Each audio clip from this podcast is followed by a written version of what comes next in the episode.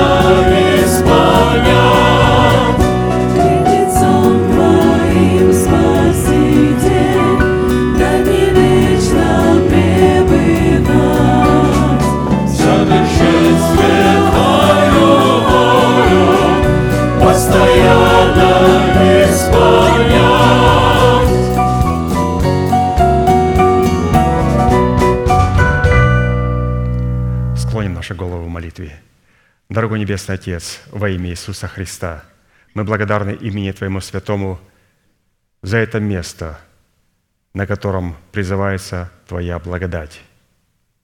И ныне, согласно Твоего Слова, да будут прокляты на этом месте все дела дьявола, болезни, нищета, преждевременная смерть, демоническая зависимость, всевозможные страхи, депрессии, разрушения, косность и невежество – все это да отступит от шатров святого народа Твоего. И ныне встань, Господи, на место покоя Твоего Ты и ковчег могущества Твоего, и да облекутся святые Твои спасением Твоим, и да возрадуются пред лицом Твоим. Дай нам больше от Духа Твоего, пропитай нас Духом Твоим святым.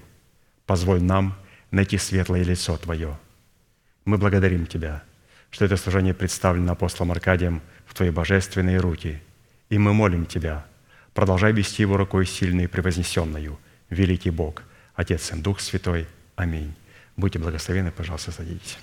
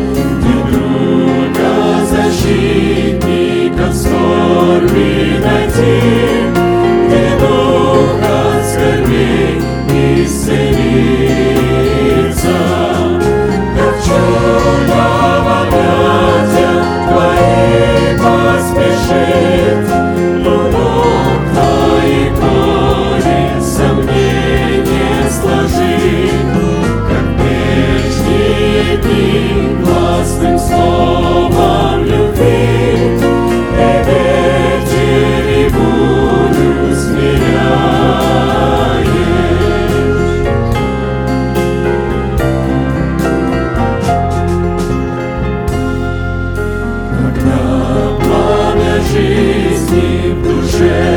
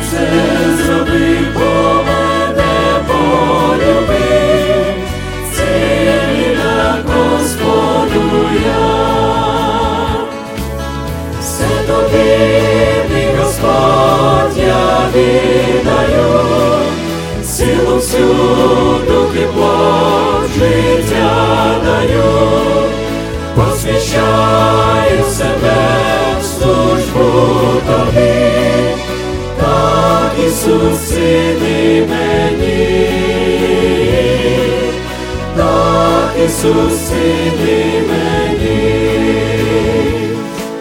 Все тобі, мій Господь, я віддаю, силу всю дух і плоть життя даю, посвящаю себе в службу тобі, так Ісус ціли мені, так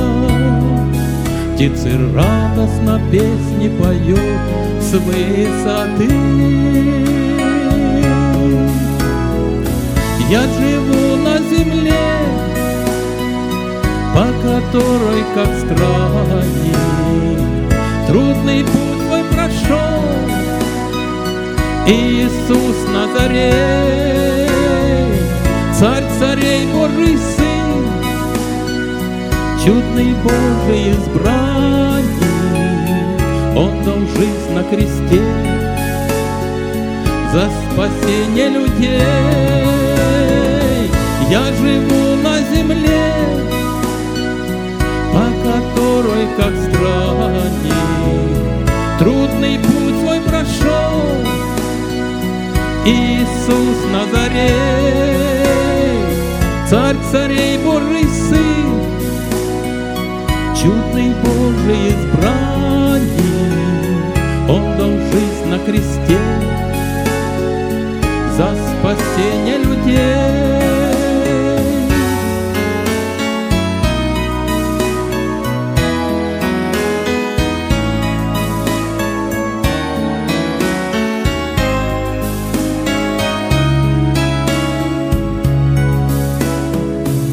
Я живу на земле, как прохожий странник, Подражая святым, верить тем, кто прошли, Направляясь туда, в город чудный и славный, По едином пути, куда Бог указал. Я живу на земле, здесь суровые зимы, Здесь дана благодать, чтобы все побеждать.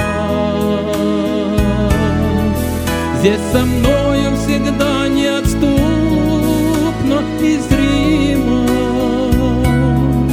Мой Христос, без Него жизнь в жизнь не была.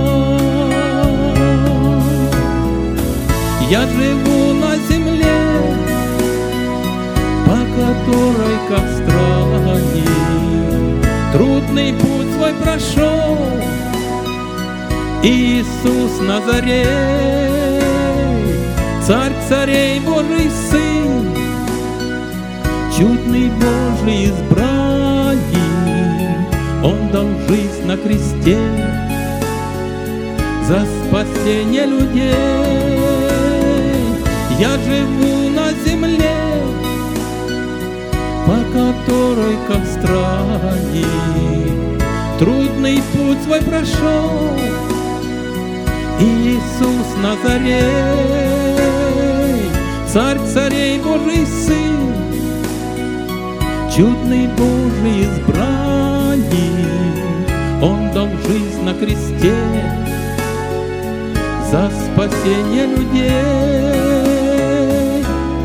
Дал жизнь на кресте за спасение людей.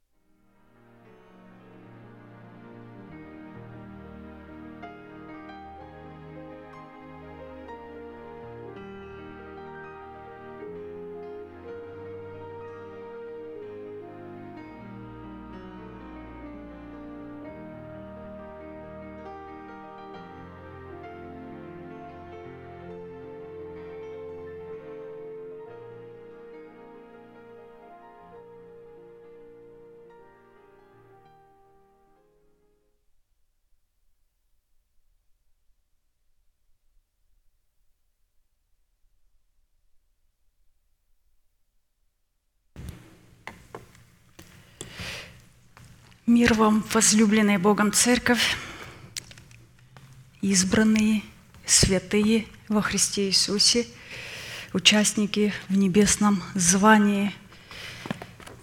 Я прочитаю Евангелие от Луки,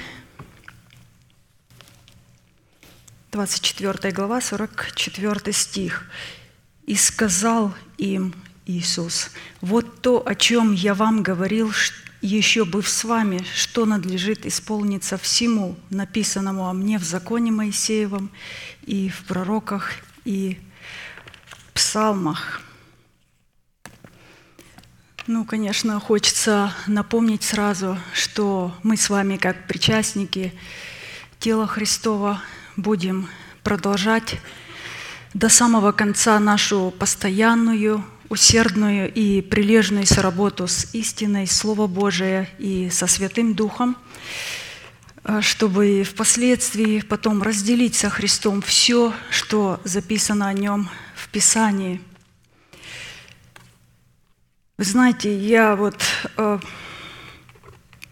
бывало очень подолгу вот смотрела просто на тему проповеди, которую дал наш пастор. Право на власть отложить прежний образ жизни, чтобы облечь свои тела в новый образ жизни. И приходило очень много мыслей, э, э, откровений, истин, тех, которые мы ранее слышали, просто даже э, смотря на это заглавие. Если вы помните, изначально была тема немного иная. Право на власть отложить прежний образ жизни, чтобы облечься в новый образ жизни. Да? То есть, но э, чем выше мы поднимались на вершину скалы, тем как-то яснее становился наш путь. И однажды пастор просто добавил одно слово – «тело», чтобы облечь свои тела в новый образ жизни, как бы конкретизировал вот, э, это призвание.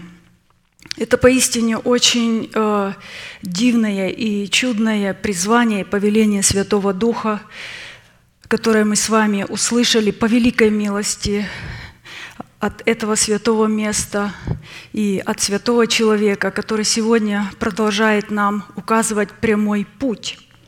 И вот этот прямой путь, который мы сегодня видим, идем по этому пути, он выражается в удивительном призвании Ефесянам 4 глава, 22-24 стих отложить прежний образ жизни ветхого человека и сливающего в обольстительных похотях, обновиться духом ума вашего и облечься в нового человека, созданного по Богу в праведности и святости истины.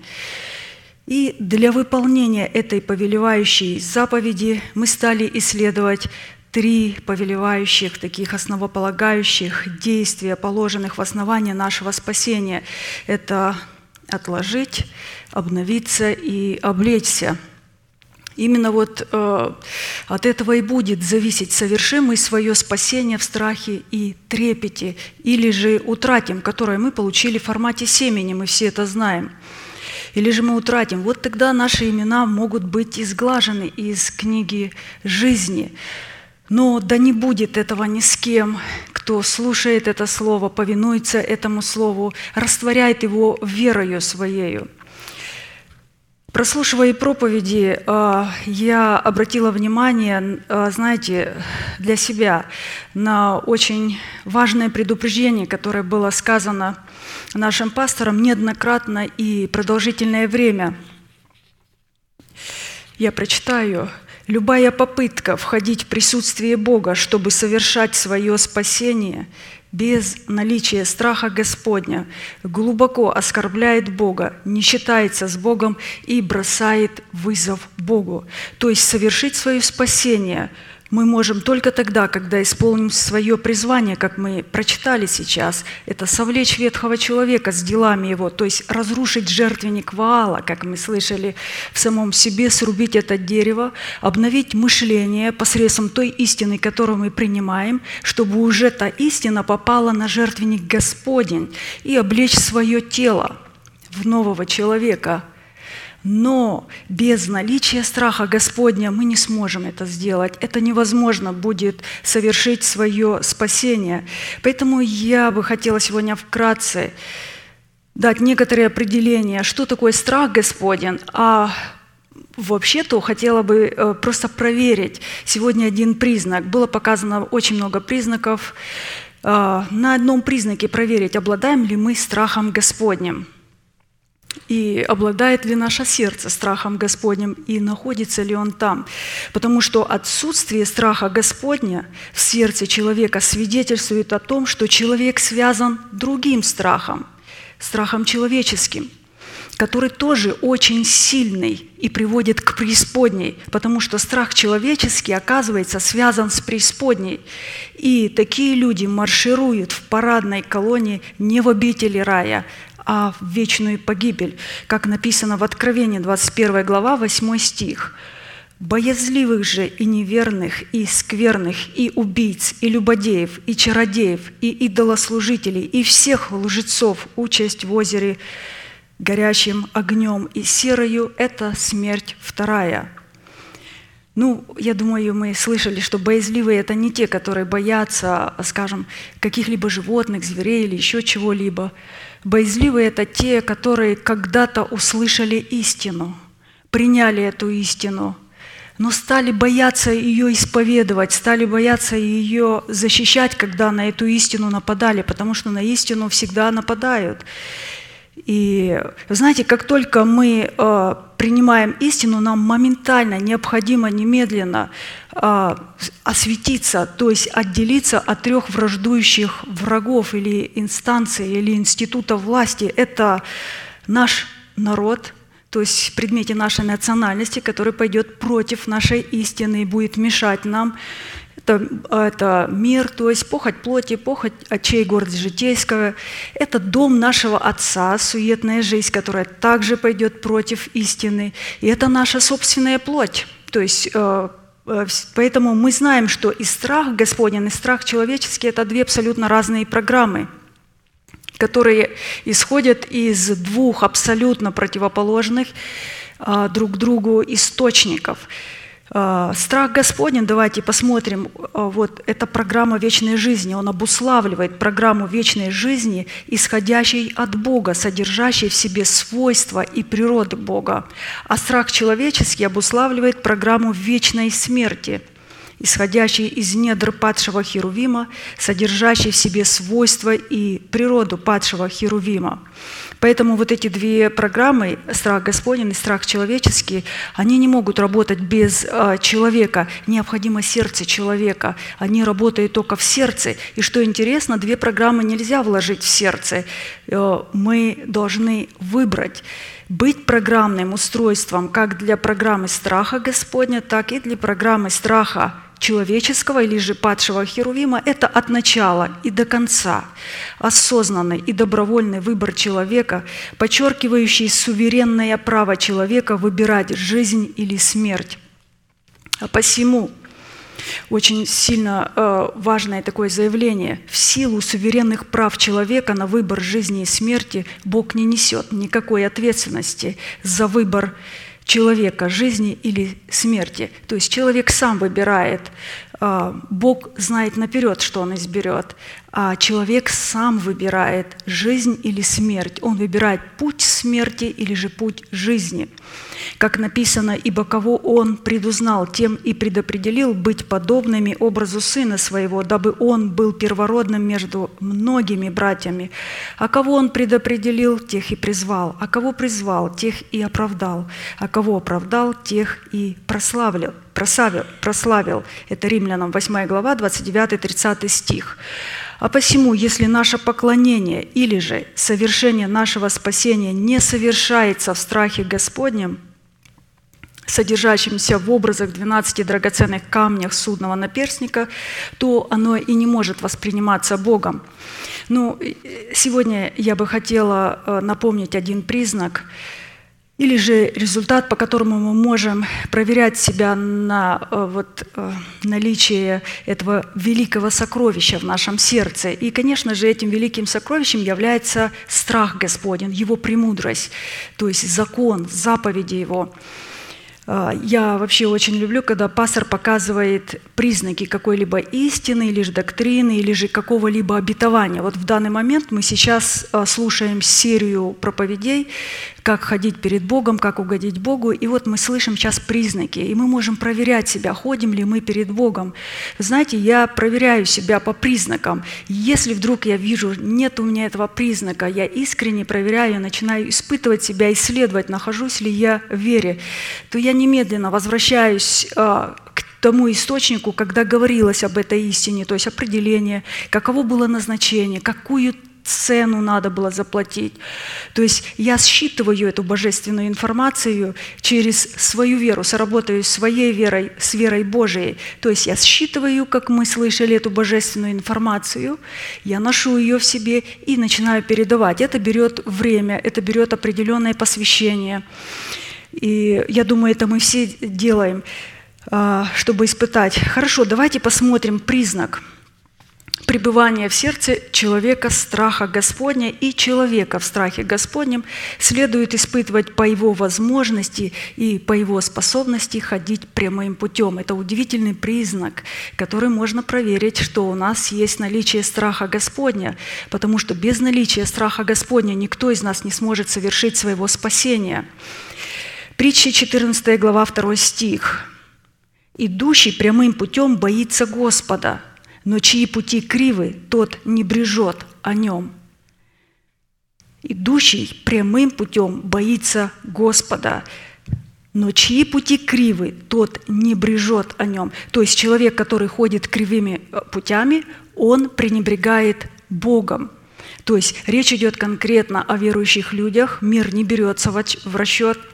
Однако, если у нас не будет э, правильного понимания, что такое прямые пути, что такое кривые пути, мы не будем знать, по каким путям мы ходим, и тем самым мы не сможем определить, а имеем ли мы страх Господень. Обладаем ли мы страхом Господним? Поэтому давайте вначале вспомним вот эти вот определения коротко, что такое кривые пути, но больше остановимся на прямых путях. Говоря о прямых путях или же о кривых путях, я хочу сразу напомнить, что мы будем говорить о мышлении – потому что это не простые пути, это пути в сердце человека происходит, это мышление человека. Давайте сначала посмотрим, что такое кривые пути.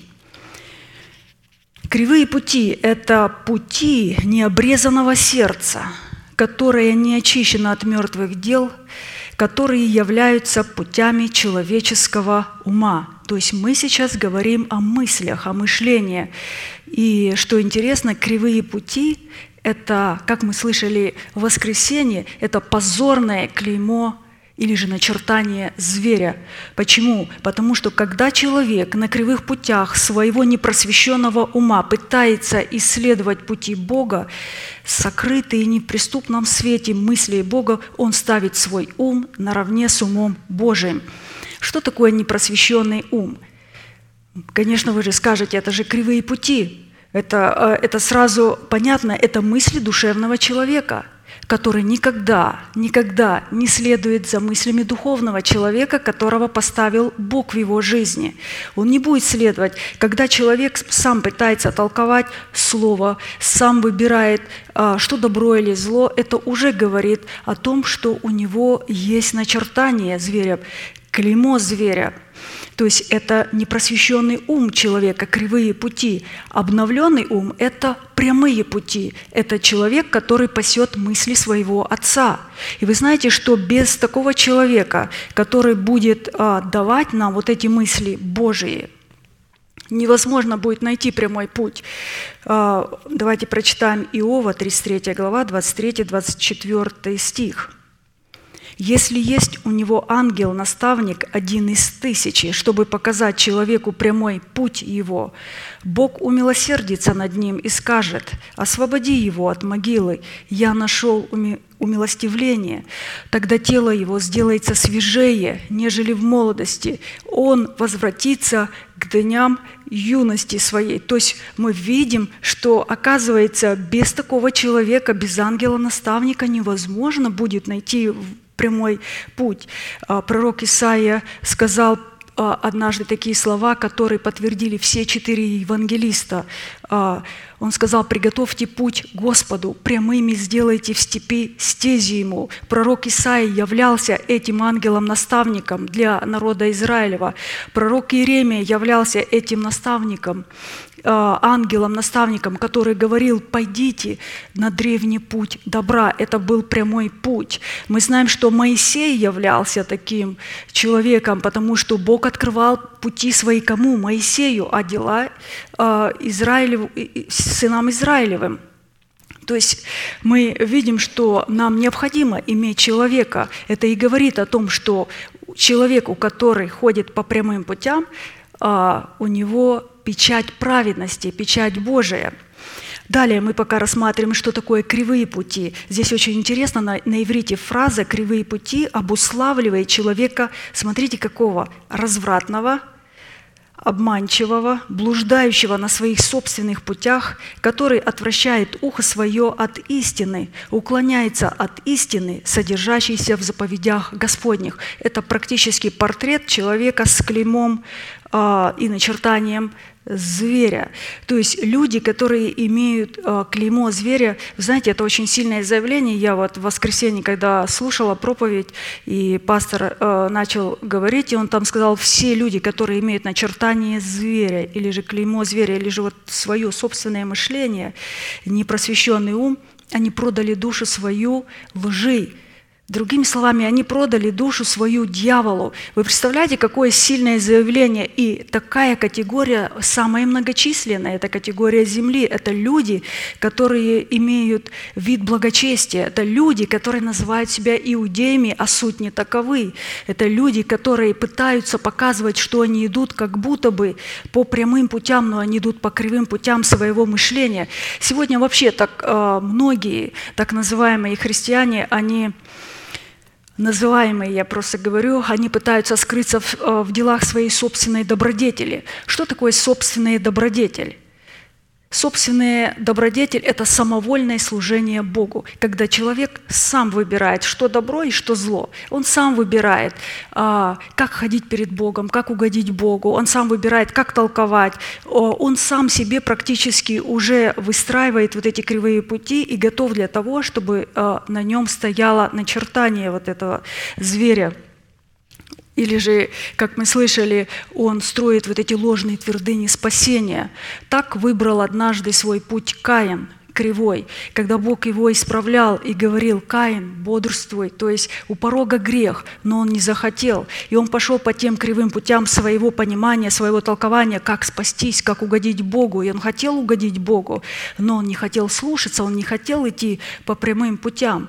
Так то же самое делали Корей, Дафан, Аверон, которые не послушали Моисея, и впоследствии земля разверзла и уста и поглотила их. Точно так шел Валаам, у него вообще а, сверхъестественное зрелище произошло. Его стала обличать бессловесная ослица. И представьте, а, бессловесная ослица обличила пророка, и он все равно не пошел по этим прямым путям. 2 а, Петра, 2 глава, 1 стих и 13-15 стих.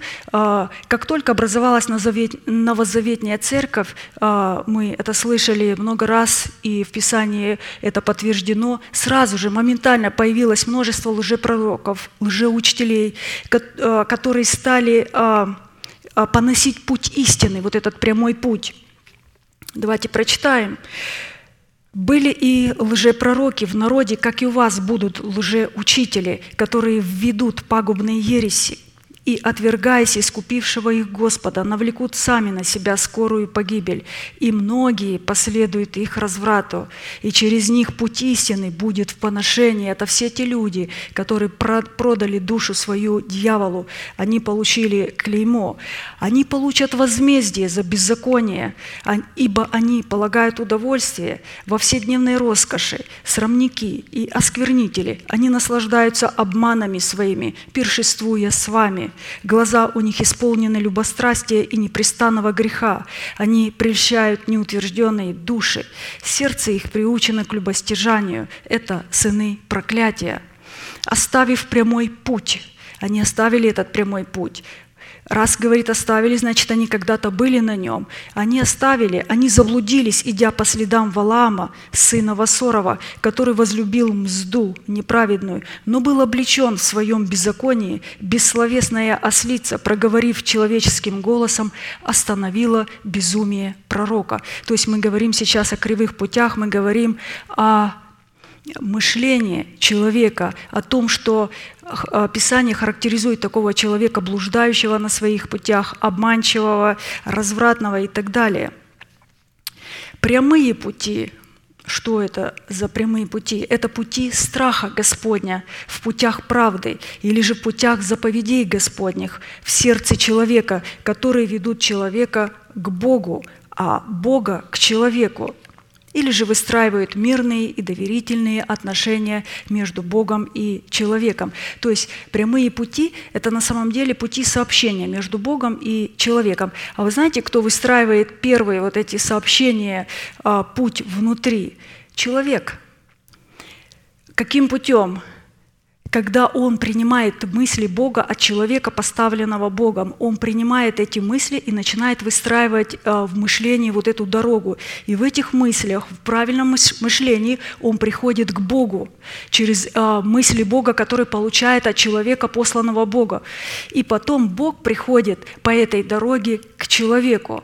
То есть это все находится в сердце. Это удивительная красивая дорога. Мы говорили, это Золотая улица, это Иерусалим, это престол, откуда идет а, река жизни, это Дух Святой, который будет потом открывать. И что интересно, на кривых путях человек приходит куда? К дьяволу, а дьявол приходит к нему. Но такие люди, они полагают, что они ходят по прямым путям и встречаются с Богом, потому что там есть ложные чудеса, ложные знамения, там есть определенные определенная эйфория чувств, там есть на служениях то, что они желают, то, что они хотят слушать. Они строят вот эти ложные твердыни спасения сами и принимают это. Давайте посмотрим, как на иврите фраза «прямые пути» обуславливает человека, то есть как она характеризует его, как Бог рассматривает человека, который ходит по прямым путям или имеет вот это мышление. То есть она обуславливает человека праведного, первую очередь, как по своему состоянию, так и по своему проявлению, непоколебимого в вере, на которого можно положиться, искреннего, верного в словах и делах, прямого и честного – то есть представляете, каковы мысли в душе человека, таков и он. Вот этот человек, который ходит по прямым путям. И мы слышали вот в воскресенье проповедь брата Аркадия, которая очень созвучна с этой проповедью. Я когда слушала эту и одновременно слушаю а, сейчас проповедь, потому что ходить прямыми путями – это э, все те, кто люди ходят прямыми путями, они имеют страх Господень. А это говорит о том, что они угодили Богу. Потому что страх Господень – это великое сокровище и великая премудрость, которая есть в сердце Бога. Это говорит о том, что такой человек угодил Богу, ходит перед Богом. И самое главное, он имеет в своем сердце вот эту дорогу, слово, слово терпения – он сохранил это слово терпения. Что такое слово терпения? Мы слышали. Это надежда нашего упования, надежда нашего призвания. Бог говорит, «Се гряду скоро, держи, что имеешь, дабы кто не восхитил венца твоего». Поэтому э, вот этот венец, эту печать Божию нам надо держать, эти прямые пути, это мышление праведного, которое у нас должно быть, мы должны следовать по этому пути – и помыш... Э, иметь мышление праведников, ходить вот эти прямым путем или же ходить перед Богом. Я вот слушая, как только начались эти серии проповедей, и я просто сказала пастору такую фразу, Почему-то я так подумала, но я посмотрела это только с одной стороны. Я ему говорю, ходить перед Богом – это значит не ходить перед людьми. Он мне говорит, ну хам тоже не ходит перед людьми, а, потому что он хам, я задумалась, думаю, это, это говорит, неполноценная истина. А, мы действительно, люди, которые входящие перед, а, скажем, Богом, они не ходят перед людьми, они ходят перед Богом. Но хам, говорит, тоже не ходит. Он не боится людей. А, поэтому давайте посмотрим всю полностью. Я взяла, я, кстати, что сделала, я с этой проповеди только взяла одну мысль, там столько много было признаков показано.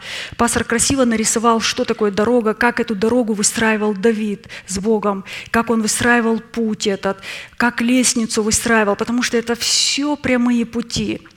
А, много было достаточно признаков, если вы будете слушать, но я а, обратила внимание, мне очень сильно понравилось, я просто в, в, эту проповедь влюбилась и в конце слушала и слушала, пока вдруг раскопала такое, что, о, говорит, здесь такая красота, давайте посмотрим. Прямые пути – это пути, на которых мы при задействии плода нашего духа застроим вековые пустыни, восстановим основания многих поколений и возобновим пути для населения.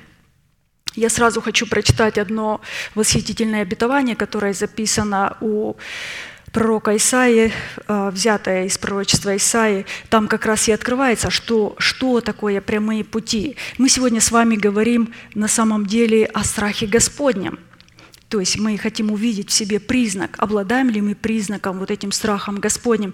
И пастор показал, чтобы проверить, если мы обладаем страхом Господним, потому что без страха Господня невозможно, невозможно совершить своего спасения, невозможно совлечь ветхого человека, обновить свое мышление и облечь свое тело в нового человека, свое земное тело. Без страха Господня невозможно. Но нам необходимо проверить, есть ли у нас страх Господень. Это проверяется, ходим ли мы прямыми путями. И вот на этих прямых путях мы сейчас увидим, оказывается, там раскрывается удивительное обетование. Исайя 58 глава 11-14 стих. И будет Господь вождем твоим всегда, и во время засухи будет насыщать душу твою и уточнять кости твои. И ты будешь, как напоенный водою сад, и как источник, которого воды никогда не иссякают, и застроятся потомками твоими пустыни вековые. Ты восстановишь основания многих поколений, и будут называть тебя восстановителем развалин, возобновителем путей для населения.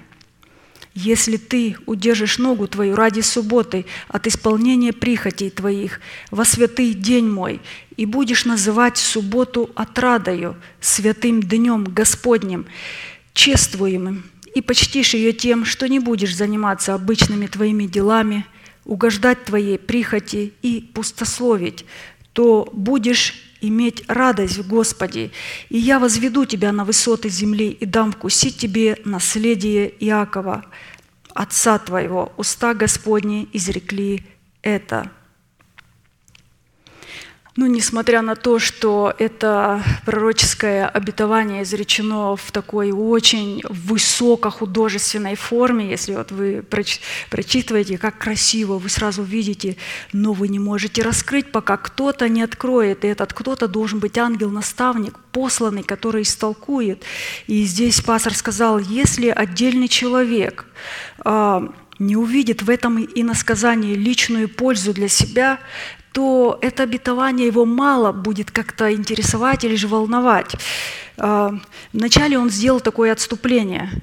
А, давайте я тоже это сделаю, потому что я его не поняла, что это было отступление, какой цели нужно было прослушивать и прослушивать. Ну, до меня не сразу доходит истина быстро, и я очень много слушаю из-за этого, а, потому что при, пришлось послушать, и я когда увидела, я думаю, не, надо обязательно это сказать он сделал а, определенное отступление, такое, чтобы каждый человек понимал, что он сам лично ответственен за реализацию этого обетования. Никто за нас это обетование взращивать не будет. То есть каждый человек сам ответственен, как он взрастит это обетование. Для всякого человека в первую очередь важно, что будет с его душой, и только во вторую очередь, что будет с его потомками – мы сейчас сделаем маленькое отступление, то есть вы поймете, может быть, вспомнили уже.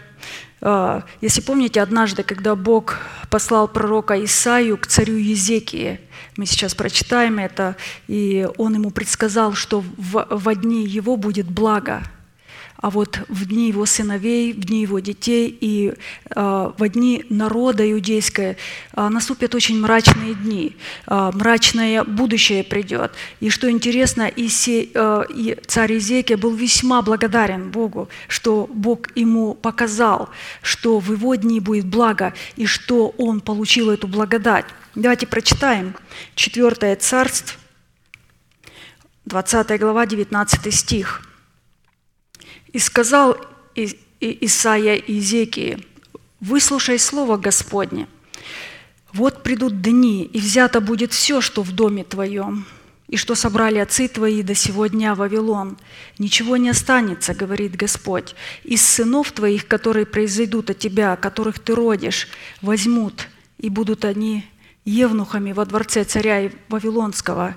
И сказал Езекия Исаи, благо слово Господне, которое ты изрек. То есть ему это понравилось, он сказал, хорошо, превосходно ты сказал. И продолжал, да будет мир и благоденствие в дни мои. То есть Езекия посчитал это слово благим, потому что он увидел, что дни его будут хорошие, а, он был рад. А что будет дальше, его как бы это не волновало, и он за это как бы и не переживал. При этом – смотрите, как пастор здесь объяснил, чтобы у нас сейчас не создалось а, плохого впечатления об этом а, царе. Потому что когда я читала без того, без понимания, у меня сразу создалось о нем такое впечатление. Думаю, какой-то безответственный отец. Не переживает ни за своих детей, царь, не переживает ни за народ. Пастор, как написал, потому что здесь сокрыто обетование, как мы его берем. Следует отметить, что ответ Езекии не являлся ни плохим тоном, ни выражением эгоизма, потому что в этом ответе Езекии был заключен закон посева и жатвы. что посеет человек, то и пожнет. Этот царь очень хорошо знал закон. Он знал закон Божий. Он знал, что закон посева и жатвы неизменный, незыблемый, непоколебимый. Поэтому, когда он услышал, ведь он сеял добро, он сеял, поэтому он получил благо, поэтому он, а, когда услышал, что а, Бог сказал через пророка Исаию, что а, если сыновья твои будут сеять, скажем, зло, они пожнут зло, а если они посеют, скажем, добро, они пожнут добро. Царь Езекия пожинал добро. Почему? Потому что он сеял добро. И Бог пришел и сказал ему, что благо будет в твои дни. И он сказал, да будет мне по слову твоему практически. Он принял это. А, то есть это закон посева и жатвы, он увидел это в себе. А, давайте еще посмотрим. Эту же концепцию, преследующую личную пользу для человека в законе посева и жатвы, в свое время высказал и Христос. Матфея 16 глава, 25-27 стих. «Ибо кто хочет душу свою сберечь, тот потеряет ее, а кто потеряет душу свою ради меня, тот обретет ее. Какая польза человеку, если он приобретет весь мир, а душе своей повредит? То есть Христос тоже здесь наставил, как мы видим, вот на личной пользе человека. Или какой выкуп даст человек за душу свою, ибо придет Сын Человеческий во славе Отца Своего с ангелами Своими, и тогда воздаст каждому по делам Его». Слушая воскресенье проповедь э, нашего пастора, я хочу в это отступление тоже добавить два предложения, которые он сказал, потому что это тоже идет сюда, чтобы просто напомнить. Учитывая, что не все наши взрослые дети и родные нам люди заплатят цену за право ходить пред Богом, они не будут переселены вместе с нами и останутся на великую скорбь. Это говорил Иисус, а, когда предупреждал своих учеников, и пастор сказал, вот почему нам следует сейчас уже молиться, чтобы сокращены были эти дни скорби, великой скорби, чтобы спасти избранных своих потому что вполне могут оказаться самые близкие и родные нам люди – но благодаря спасению, которое мы взрастим в плоде правды, из семени принятого нами оправдания, Бог пообещал спасти наших детей. Вот почему очень важно спасение совершить в страхе и трепете. А, если мы совершим спасение в страхе и трепете, а, то мы знаем это обетование «спасешься ты и весь дом твой». Ведь Бог не обещал, как мы слышали, а, за счет нашего плода или за счет нашей веры спасти и дать этот же плод и обетование. Он пообещал спасти. Как мы слышали, исключение составляют только маленькие дети, э, которых э, Бог обязательно подготовит сердца этих детей при условии, если и мать, и отец возьмут это обетование и будут приготовлены к воздвижению державы жизни в теле. То есть, но я хочу сказать, что наши дети, они действительно очень осознанно и глубоко понимают, о, о чем мы говорим. Они приняли это обетование в сердце, они его носят, они его провозглашают, они его понимают, они платят за это цену соответствующую, поэтому мы идем вместе.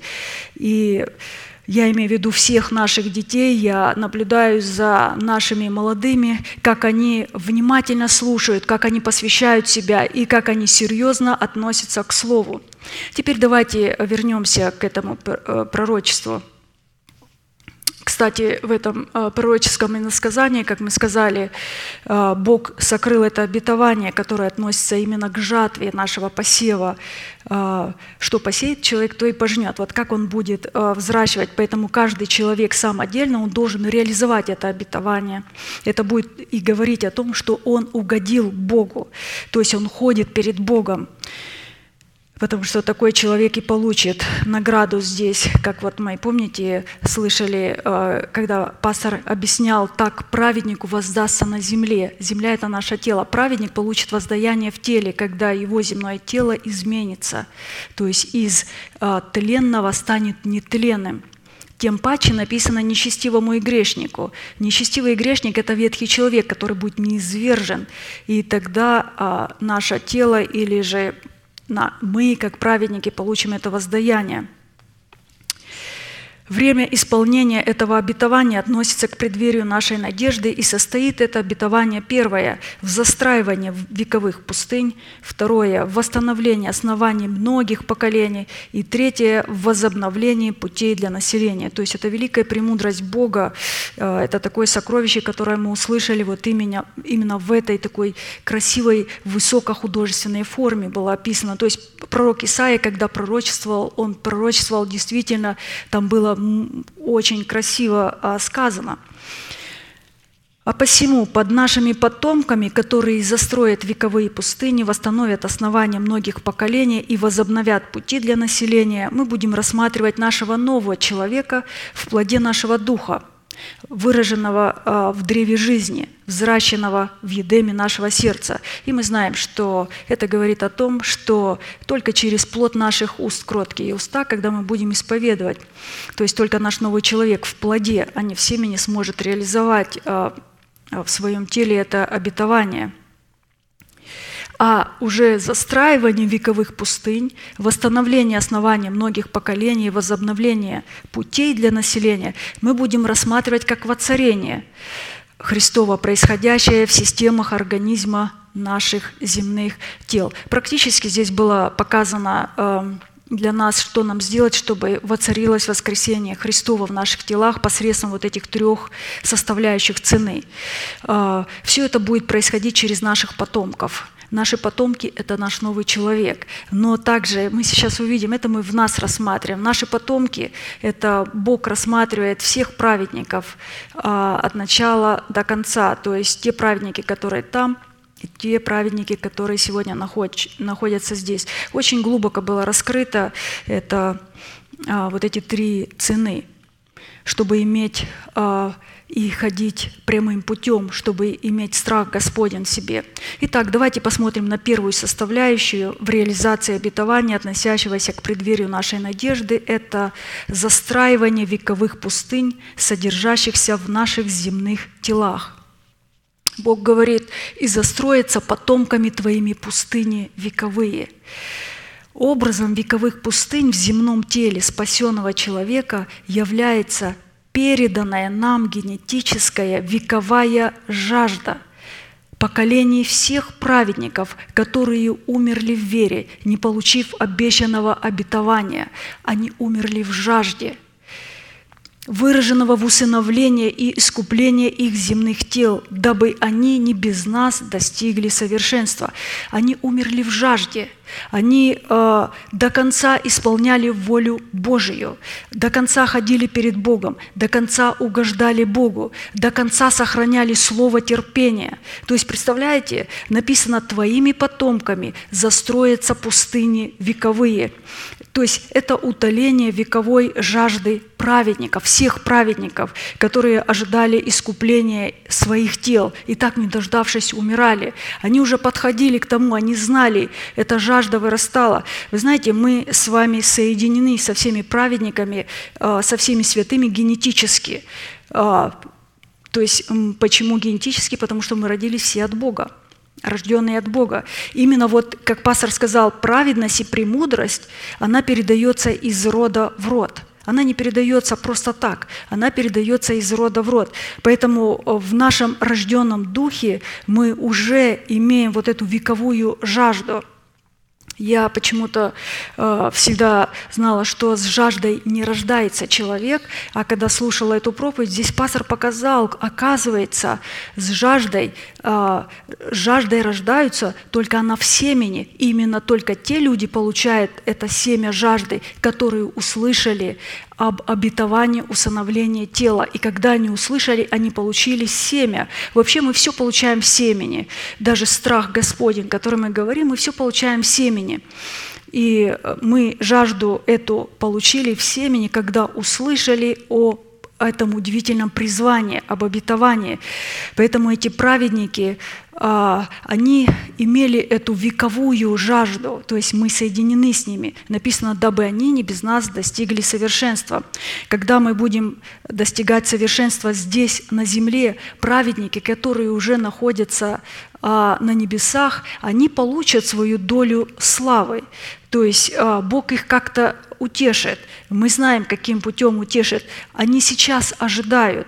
Поэтому это не будет отдельная слава их, отдельная слава наша – это и их, и наша слава вместе. Мы вошли в их наследие. Не они вошли в наше, мы вошли в их наследие. Поэтому э, вот эта пустыни вековые – это жажда всех праведников. Жажда, чтобы было искуплено земное тело человека. То есть э, жажда, чтобы Бог прославился в теле человека, чтобы воля Господня была исполнена. И вы знаете, как Бог э, утешит их – он дал им это обетование, и они ожидают этого дня, когда они воскреснут прежде нас. Потому что когда они воскреснут прежде нас, они уже получат эту награду, награду прославленного тела, а потом только те праведники, которые ожидали здесь, которые были соединены с теми праведниками, они получат свои нетленные тела. Исайя 44 глава, 2-5 стих мы говорим о том, что сердце человека должно стать а, жаждущей пустыней такой, степью. А, и если у него не будет этой жажды, Бог не будет давать. А эту жажду мы получаем, когда мы слышим Слово, когда мы принимаем мысли а, Божии от человека, который поставлен Богом. Так говорит Господь, создавший тебя и образовавший тебя, помогающий тебе от утробы матерней. Не бойся, раб мой Иаков и возлюбленный Израиль, которого я избрал, ибо я изолью воды на жаждущие и потоки на иссохшие, изолью дух мой на племя твое. Речь идет как раз о застраивании пустыни, о нашем сердце и благословение мое на потомках твоих. Бог говорит, Он изольет благословение на исповедание веры наших уст и застроится потомками твоими пустыни вековые. То есть мы сейчас говорим, как они застраиваются. Если вы будете рассматривать, как вы в себе застраиваете эти э, пустыни вековые, то только через исповедание. Но исповедание каким путем? Эта жажда должна возрасти. Когда мы получаем это обетование, ведь мы с каждым разом больше и больше желаем, и чем больше мы слышим, у нас э, появляется жажда. Написано э, вся тварь совокупно стенает, все ангелы стенают, и мы с ними стенаем, жаждем. Почему? Потому что мы подходим ближе, и нам открывается больше и больше. И, а если вне нас мы будем рассматривать, то мы рассматриваем праведников всех поколений, которые, как мы сказали, часть сегодня находится здесь на земле, и часть находится на небесах но мы с ними соединены. На самом деле мы соединены, потому когда Бог говорит, Он говорит, застроиться потомками твоими. Он говорит, потомки, Он всех смотрит праведников и смотрит в сердце человека и на нового человека, который будет застраивать через исповедание, через жажду, через слово терпения, которое Он сохранит, слово терпения, потому что жажда, она должна возрасти до такого апогея, чтобы э, это было слово терпения. И если мы не сохраним слово терпения, то мы не будем сохранены от годины искушения. Поэтому слово терпения очень важно. Мы сейчас достигаем совершенства Небесного Отца здесь, на земле. А часть праведников уже, а, которые умирали в вере, умирали в жажде, а, они находятся там, и они ожидают, когда мы соединимся вместе. Поэтому это не важно. Вы знаете, иногда человек говорит, я не хочу умирать, а, я хочу быть живым, переселенным. Однажды пастор сказал, это не важно. Важно то, чтобы получить это обетование, сохранить его и держать, и жаждать до самого конца. Иметь вот это стенание, жажду. И чтобы эта жажда не покидала человека и не было такой расхоложенности. То есть это первая такая составляющая. Вторая составляющая, чтобы реализовать вот это обетование, которое относится к преддверию нашей надежды – это восстановление оснований многих поколений, предназначенных для искупления усыновления в наших земных телах. Мы сейчас говорим с вами о прямых путях. На самом деле эти прямые пути мы говорим о мышлении нашем, о правильном мышлении, то есть а, чтобы проверить, обладаем ли мы страхом Господним, потому что опять без страха Господня, без наличия страха Господня мы не сможем получить этого обетования – Речь идет о восстановлении оснований спасения, относящихся к нашим земным телам, которые были разрушены во многих поколениях на генетическом уровне и переданы нам в наследие в формате развалин всевозможных богословских доктрин и всевозможных постановлений разного рода, начальствующих человеческих синодов, или же через ложные твердыни спасения, как мы слышали – То есть разрушены основания. Но Бог говорит, ты восстановишь основания многих поколений. Мы знаем, что э, был закон.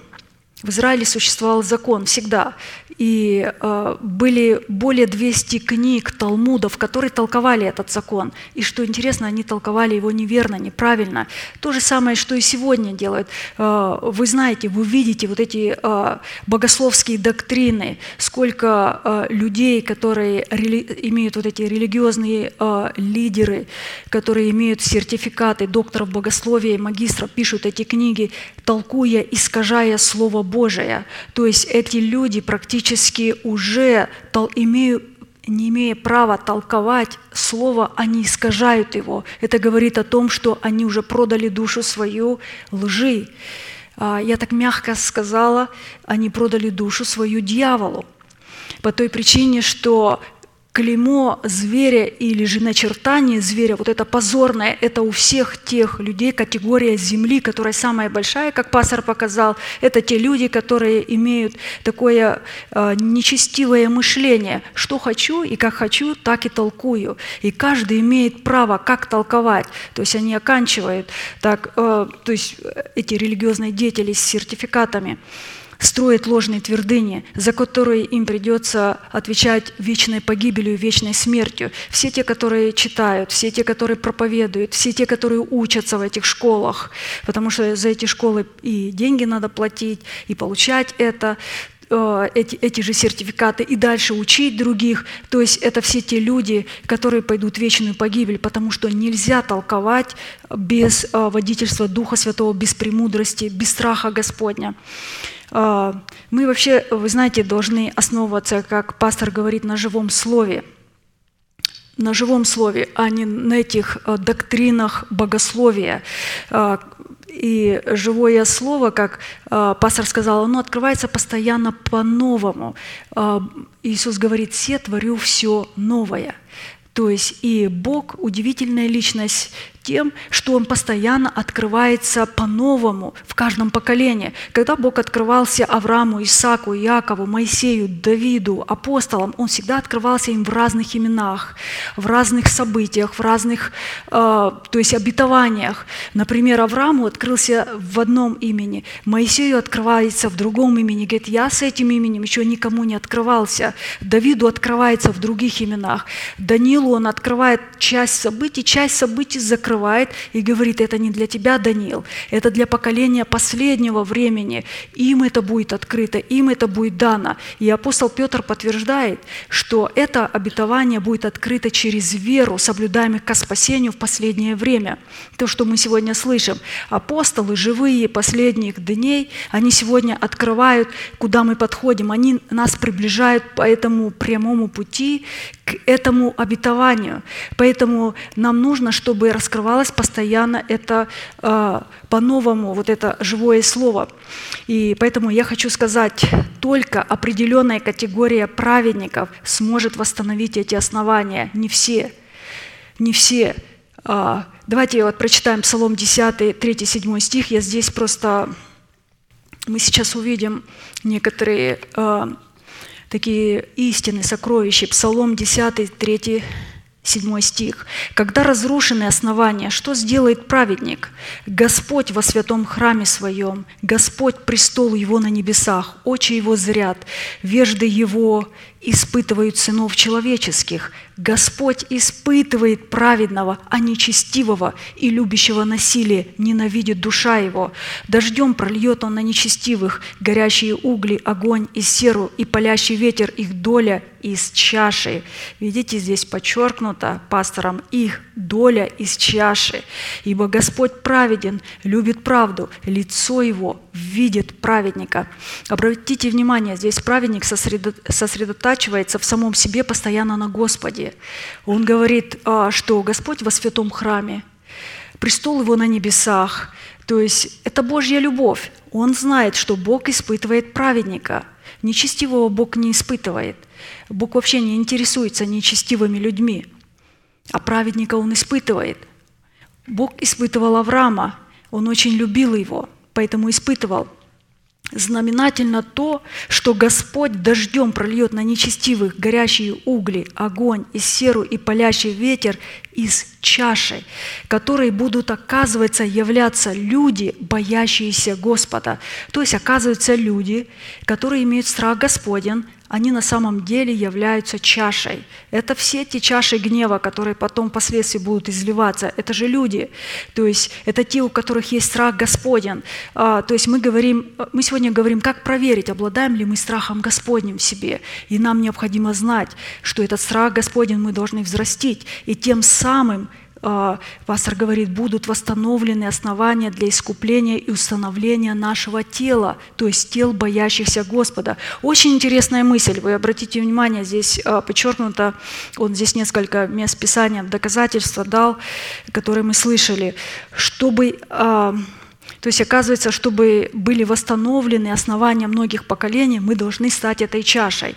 Давайте посмотрим, что чашей будут являться люди. Какие люди? Наши тела будут усыновлены только тогда, когда э, мы сделаемся этой чашей, из которой прольется гнев на нечестивых и беззаконных первую очередь на наше тело, э, на, э, на ветхого человека, на болезни, на смерть, на ветхого человека, который выдает э, характер. Смотрите, как Давид говорит.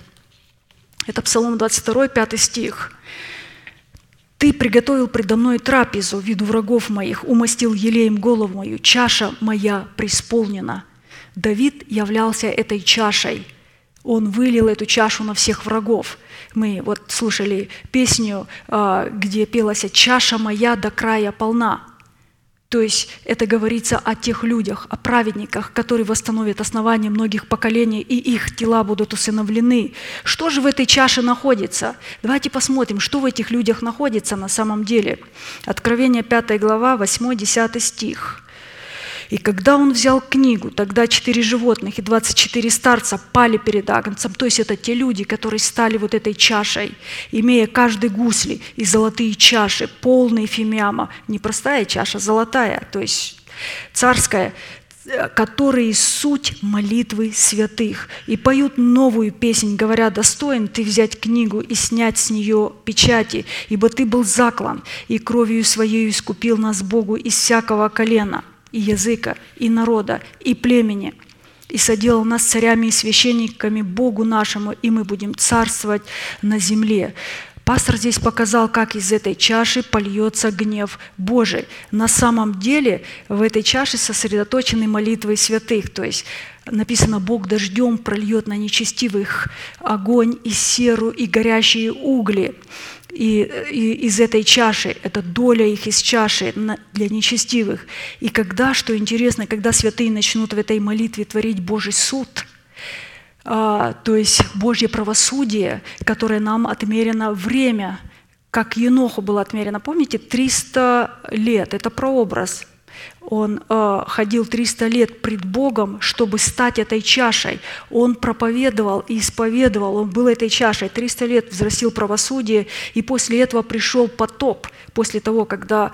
То есть э, так и здесь, когда мы станем этой чашей, тогда семь ангелов начнут трубить. Тогда эти чаши начнут выливаться – только по молитве святых, только по молитве вот этих людей, которые станут этой чашей. И что интересно, ангелы поставлены в зависимость от таких людей. То есть, а, то есть они поставлены в зависимость от молитв этих людей. Мы сейчас говорим о молитве тоже, потому что эти молитвы должны твориться в соответствии воли Божией. Это не просто, что там кого хочу, того и проклинаю, или на кого хочу, на того выливаю гнев. А, воля Божия в том, что Бог хочет усыновить наши земные тела.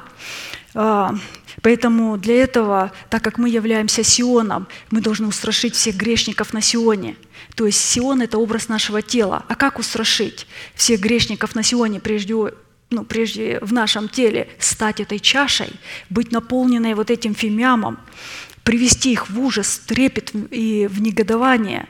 А, и таким путем основания многих поколений будут восстановлены. Еще одно место а, было показано, Откровение 8 глава 3-6 стих – И пришел иной ангел и стал перед жертвенником, держа золотую кадильницу, и дано было ему множество фимиама, молитвы, чтобы он с молитвами всех святых возложил его на золотой жертвенник – который перед престолом, и вознесся дым фимиама с молитвами святых от руки ангела пред Бога, и взял ангел кадильницу, и наполнил ее огнем с жертвенника. То есть он берет огонь с жертвенника и наполняет этим огнем своих детей, вот этих праведников, и поверг на землю, и произошли голоса на землю нашего тела в первую очередь, произошли голоса, громы, молнии, землетрясения, и семь ангелов, имеющие семь труб, приготовились трубить. Обратите внимание, здесь вот пастор обращает внимание, что молитвы, в которых боящиеся Бога будут выносить этот приговор а, справедливого суда над а, нечестивыми, над беззаконными. В первую очередь мы говорим, а, как на Сионе нашего тела, потому что Сион – это образ нашего тела, так и Сион церкви, где мы находимся. Для Бога эти молитвы воспринимаются как фимиам – то есть а, молитвы, смотрите, воспринимаются Богом как благовонный фимиам, а это окончательный приговор для нечестивых, в первую очередь в нас, потом вне нас, для всех нечестивых, беззаконных и на царство Антихриста, которые потом будут выливаться. Впоследствии эти чаши гнева будут литься а, еще Псалом 74, 9 стих. Давид был поистину такой э, чашей. «Ибо чаша в руке Господа, на самом деле, когда говорится «ибо чаша в руке Господа», ибо люди, боящиеся Господа, они находятся в руке Господа. Люди, которые ходят прямым путем, люди, которые имеют мышление праведника, люди, которые имеют слово терпения, которые угодили Богу, которые имеют и исполнили это обетование, они находятся в руке Господа – Вино кипит в ней, полное смешение, и он наливает из нее. Даже дрожжи ее будут выжимать и пить ее все нечестивые земли. То есть, оказывается, в этой чаше находится суд, приговор, то есть а, Божий, который на самом деле успокоит Дух Бога. Он будет успокаивать Дух Бога. А, помните, а, вот Даник как раз в пятницу говорил о Гедеоне. Гедеон успокоил Дух Бога. А, каким путем? Вы помните, когда он попросил знамения, он сказал, позволь мне, я хочу одно знамение. Я постелю стриженную шерсть на гумне. Стриженная шерсть – это обновленное мышление. Это человек, который имеет обновленное мышление, мышление праведника, он пас мысли своего отца. Гумно – это образ церкви.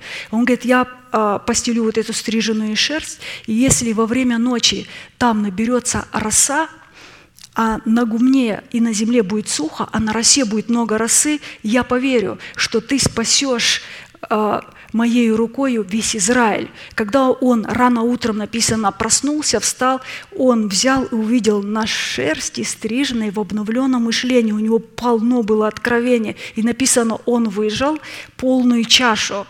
То есть впоследствии практически Гедеон стал вот этой чашей, которая была вылита на всех мадинитян, амаликитян, на всех жителей Востока. И Бог ему сказал, ты уничтожишь их как одного человека, как ветхого человека.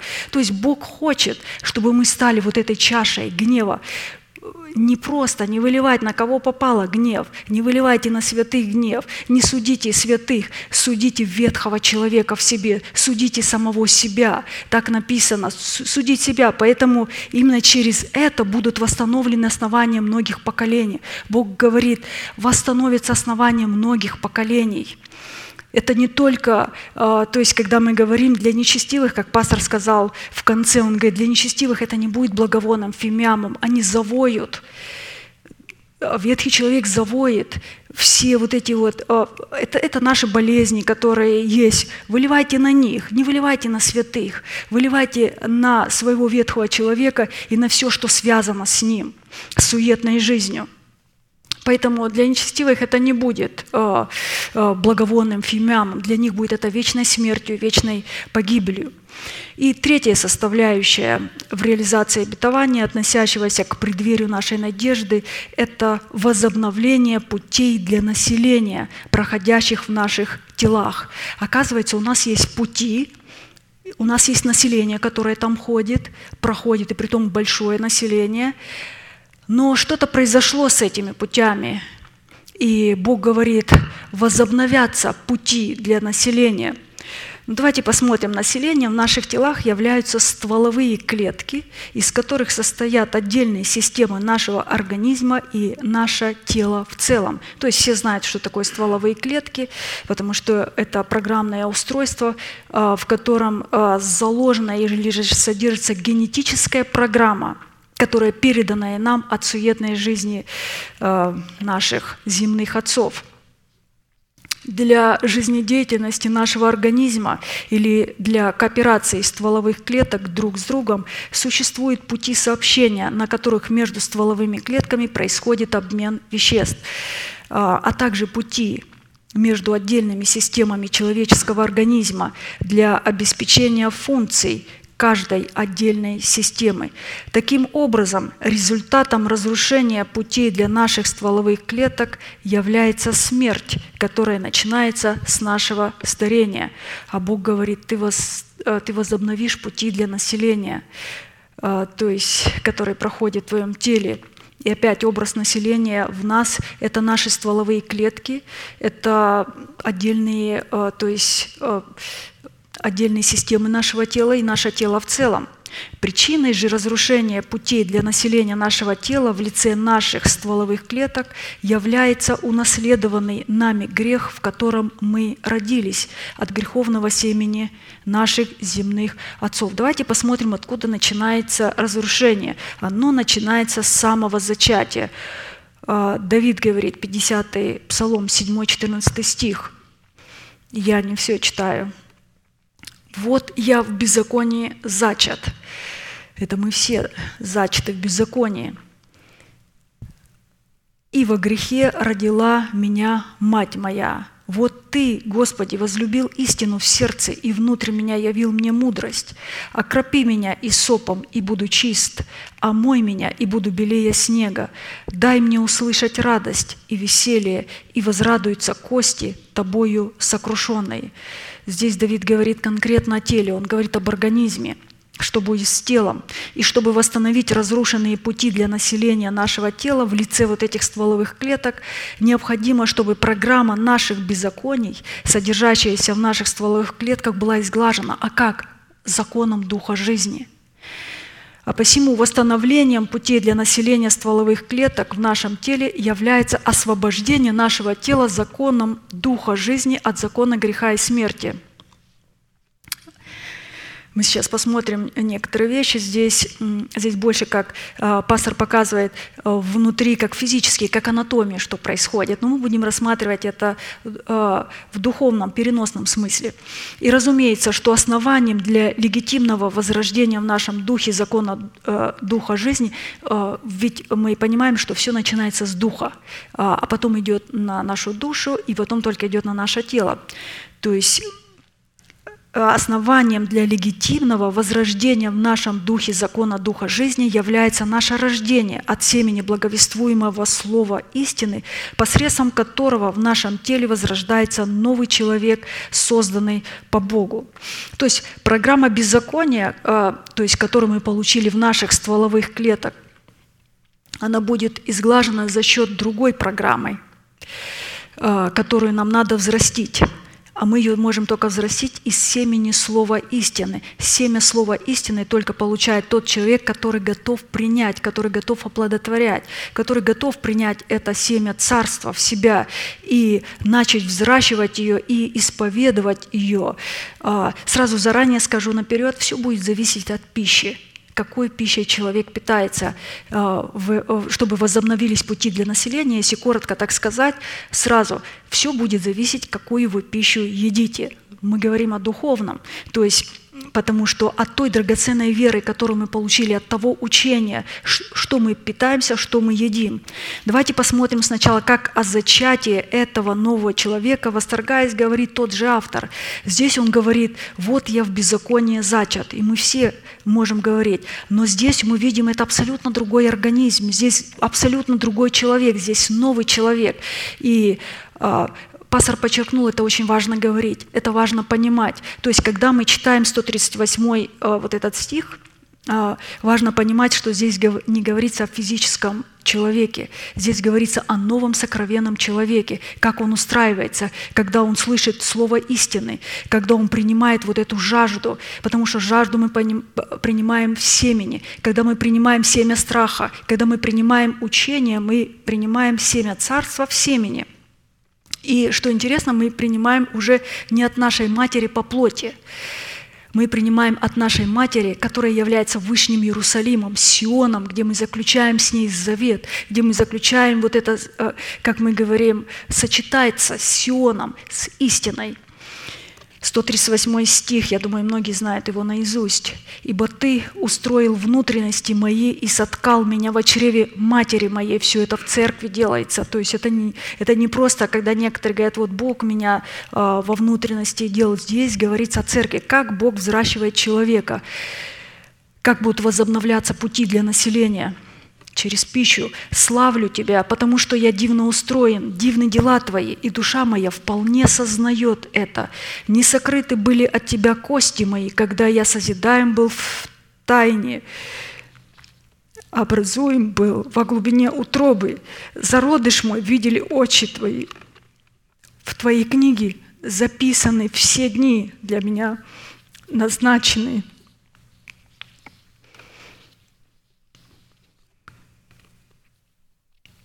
То есть мы сейчас только что говорили, когда Бог предузнал заранее, кто изберет путь жизни и кто изберет путь смерти, когда ни одного из них еще не было. Как возвышены для меня помышления Твои, Божии, как велико число их. Стану ли исчислять их, но они многочисленнее песка. Ну, представьте себе добрые помышления Бога о нас, о нашем новом человеке, или же о нашем теле многочисленнее песка.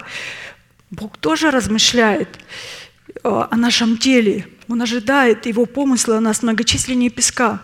Когда я пробуждаюсь, я все еще с тобою. О, если бы ты, Боже, поразил нечестивого. Смотрите, постоянно связано вот с удалением нечестивого.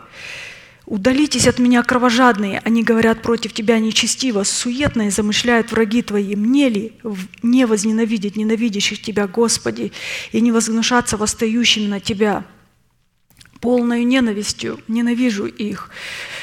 Мы должны это э, исповедовать, говорить на нашего ветхого человека. «Испытай меня, Боже, и узнай сердце мое, испытай меня, и узнай помышления мои, и зри, не на опасном ли я пути, и направь меня на путь вечный». Мы сейчас говорим о прямых путях, где Бог говорит, ты возобновишь пути для населения – Жизнедеятельность функций всех путей в организме человеческого тела напрямую зависит от пищи, начиная от верхних и нижних дыхательных путей. То есть все наше население получит новую программу. Представляете? Все наше население, я имею в виду все стволовые клетки, которые ученые говорят, вы никогда не поменяете генетику. Вот какую вы получили генетику, вы не сможете поменять. А Бог говорит, ты восстановишь, ты возобновишь пути для населения. Все наше население, все, все клетки тела, все стволовые клетки, все наше тело в целом получит новую программу, по которой пойдет. Через что? Через пищу, через драгоценную веру, через то семя, которое мы приняли, взрастили и начали взращивать его, и тем самым э, дали вот эту, возобновили э, пути. Символический переход верхних дыхательных путей в нижние осуществляется в месте э, пересечения пищеварительной и дыхательной систем в верхней части гортани. То есть в буквальном смысле слова потом мы этой гортанью произносим слова жизни. Из окружающей среды в организм непрерывно поступает кислород за счет пищи, потому что не будет пищи, кислорода не будет, дышать не будем, и мы умрем. То есть поэтому пища нужна. Мы сейчас тут рассматриваем.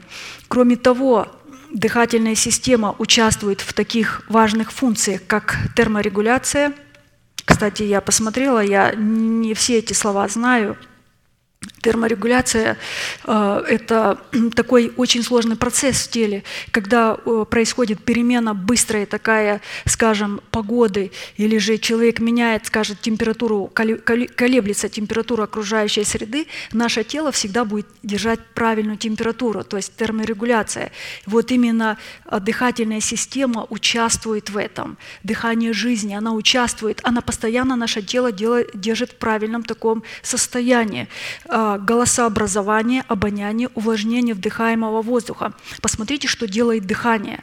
Конечно, здесь говорится просто обыкновенно физическое, но мы с вами переводим все на духовное сейчас. Образно и Давид, и пророк Исаия, они говорили о теле человека. Они говорили о теле человека, потому что это пророчество относится сегодня к каждому из святых – все те, которые сегодня смогут возобновить пути для населения. Таким образом, принимая верою сердце обетование, относящееся к преддверию нашей надежды – и исповедуя своими устами имеющиеся обетования, потому что мы приняли семя, потом взрастили эту пищу, мы принимаем через пищу, мы питаемся, и семя наше начинает взращиваться. Мы облекаем наше тело в нового человека, созданного по Богу во Христе Иисусе, что дает Богу основание воцарить в нашем теле закон жизни, содержащийся в воскресении Христовом, и облечь наше тело воскресение Христова.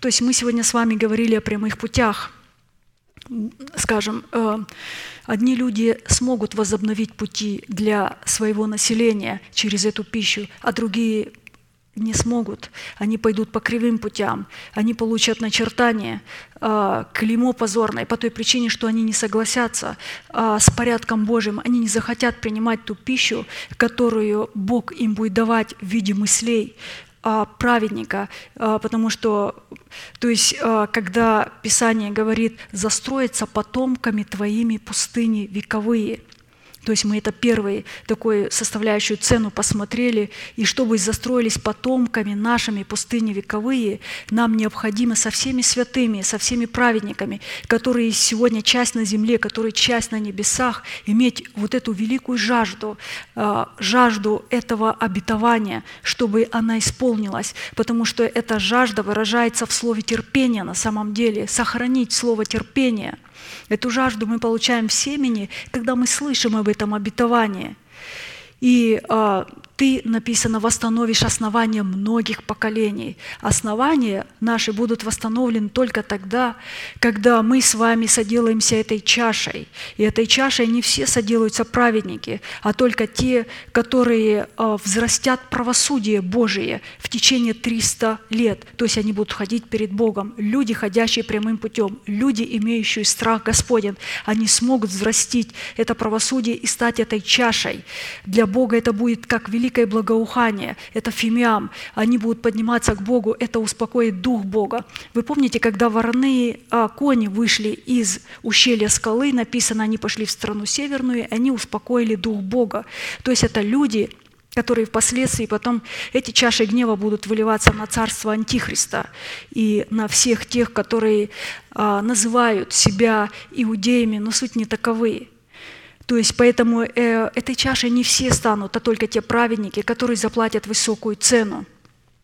И то, что мы сейчас говорили, возобновятся пути для населения через ту пищу, которую мы э, едим, тем, тем, чем мы питаемся, о чем мы мыслим.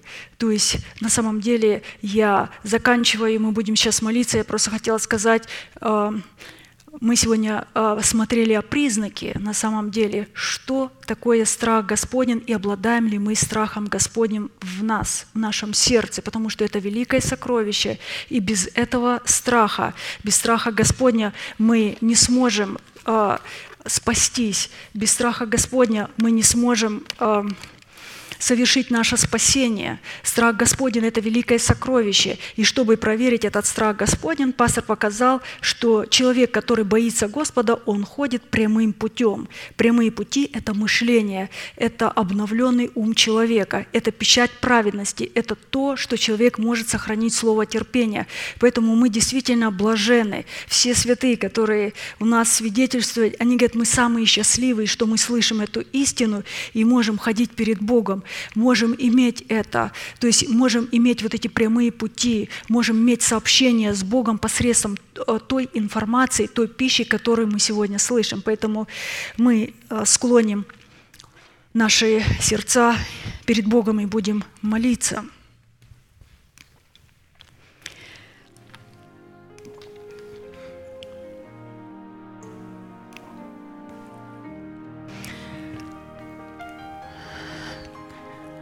Дорогой Небесный Отец, во имя Иисуса Христа, мы благодарны Тебе за сие место, место, которое называется Твоим покоем, место, которое успокаивает Твой Дух, потому что тут находятся святые Твои праведники, боящиеся Бога, святые, которые имеют страх Господен внутри себя, святые, которые стали этой чашей гнева, которая будет изливаться на всех нечестивых и беззаконных, как в нашем естестве, на нашего ветхого человека, на болезни, на преждевременную смерть, так и чаша гнева будет изливаться на всех нечестивых и беззаконных – которые не захотели следовать прямым путем.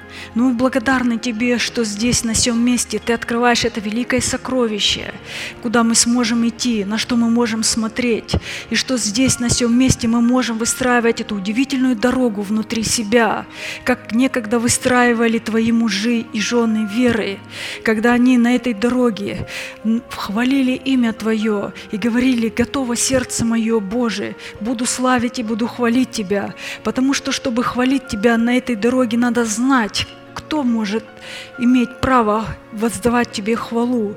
И ты сказал, что хвалу тебе может издавать только человек тот, который будет научен здесь уставом твоим. Это ключ к тому, чтобы научиться. А чтобы научиться уставом твоим, ты сказал, я пошлю вам учителя и наставника, я пошлю вам ангела, пророка, примите его, вернитесь на древний путь добра. И мы возвратились, и мы стоим, и мы продолжаем идти, и мы не уклоняемся ни направо, ни налево. Мы не искажаем слово, которое Ты передаешь нам. Мы благодарим Тебя, что Ты можешь нас поправлять через человека, которого Ты поставил и дал нам, человека, которого Ты наделил высокой премудростью и страхом Господним. Мы благодарим Тебя за те истины драгоценные, которые мы продолжаем слышать, которыми мы продолжаем жить. Мы благодарим за то великое братолюбие, которое находится между нами. И да не будет между нами никаких раздоров, никаких споров, да не будет никакой лжи и сплетен, да будем мы друг друга любить.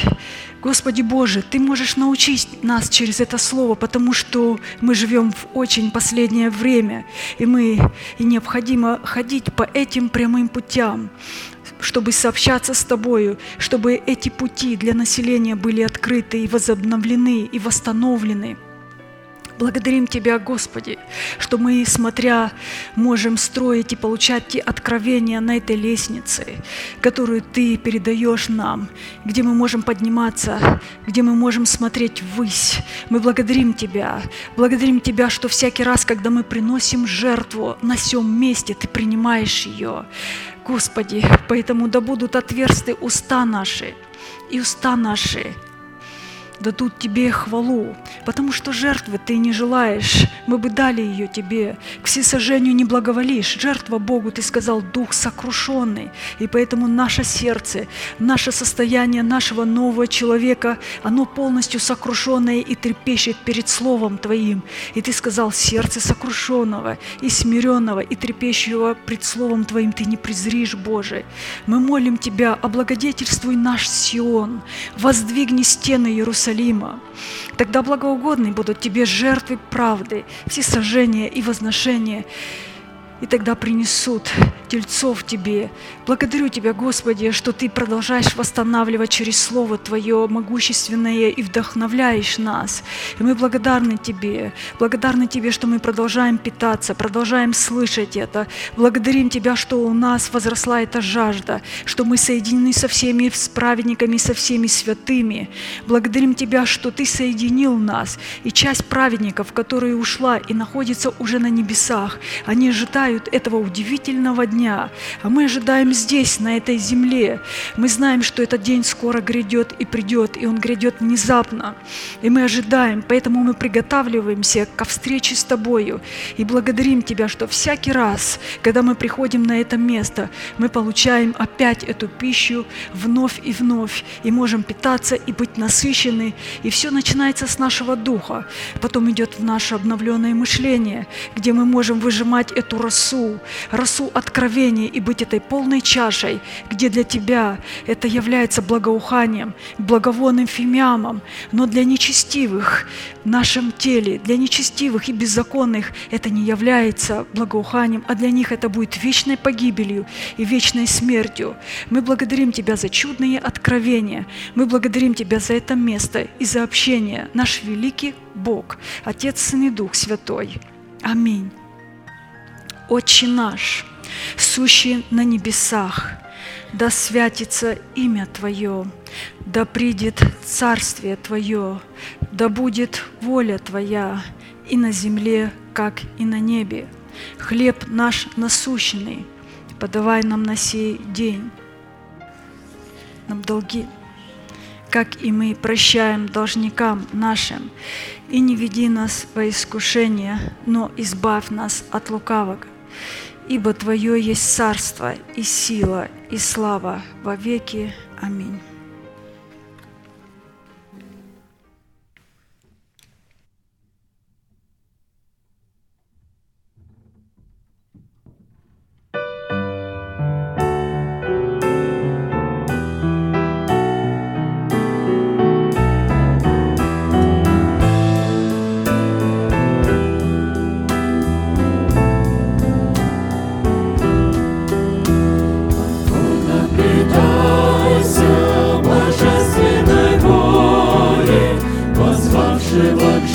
Жизни всех смертных